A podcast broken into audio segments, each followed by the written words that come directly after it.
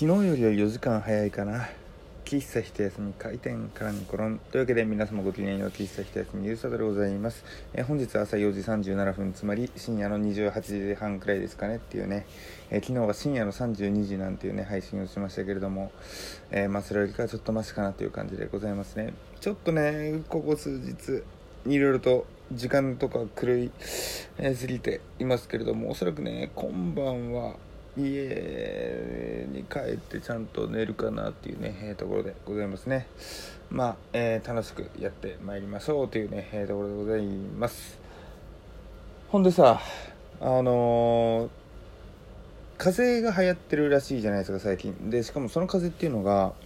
何だっけな夏風邪の一種らしいんですけどえー、なんか関節とか喉の痛みがすごくひどいらしいんですよ。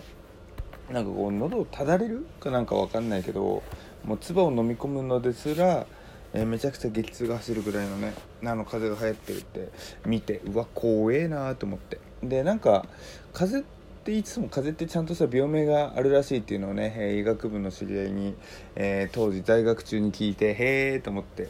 えー、聞いていた記憶がありますけれどまさしくねあこの話だったのかななんていうふうに、え数年越しの時を超えてね、え勉強に、えなるなっていうところでございます。で僕あの地味に風邪対策っていうかは結構やってるんですよ。例えばこう手洗いうがいはもちろんのことですけれどもなんだろうアルコール消毒とかも、まあ、家であの用意したりとかであとえー、ねえー、イソジンとかまあねすぐやったりとかするんですけれどもそれでもねどうしても、えー、引いちゃう時はね、えー、引いちゃうなっていうところがあると。まあ、免疫力とかって本当に低下する時はあるんだななんていうふうに実感しますけれども、まあ、多分ねこういう、えー、睡眠不足がたたっている時とかっていうのはよりねえー、あれですよ。